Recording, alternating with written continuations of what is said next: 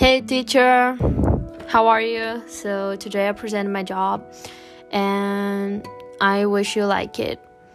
Uh, my favorite get wet is my cell phone because I have my social networks. It's a wide, process good, good camera, and a good touch. This is my favorite get wet in the world.